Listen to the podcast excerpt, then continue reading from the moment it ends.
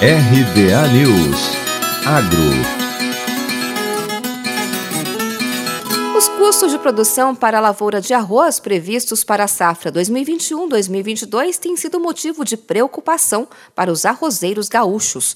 Segundo o Instituto Rio Grandense do Arroz, o IRGA, o valor por saca fechou em R$ 72,73, enquanto por hectare, considerando uma produtividade média de 7,95 mil quilos por hectare, ficou em R$ 11,56 Para isso, o produtor precisou colher 150 59 sacos de 50 quilos por hectare. Segundo o presidente da Federação das Associações de Arrozeiros do Rio Grande do Sul, a Federarroz, Alexandre Velho, as altas nos insumos devem fazer com que este custo se eleve na próxima safra, chegando ao ponto de o produtor ter que colher pelo menos 170 sacas por hectare para cobrir as despesas.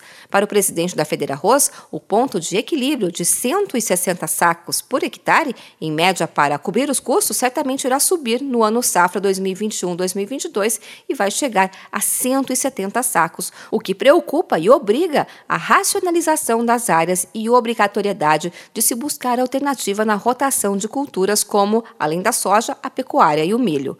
Para o dirigente, esta crescente evolução dos custos de produção obriga a intensificar e racionalizar cada vez mais as áreas de produção.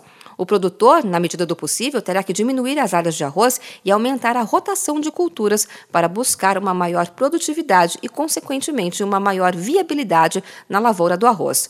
Outra preocupação, conforme o presidente da Federarroz, é com o déficit hídrico para a próxima safra. Possivelmente não haverá água suficiente para plantar a mesma área que no período anterior. A Federarroz orienta racionalizar as áreas e diminuir as lavouras de arroz para ajustar a oferta e, consequentemente, ter ao menos preços que cubram os custos de produção. De Campinas, Luciane Yuri.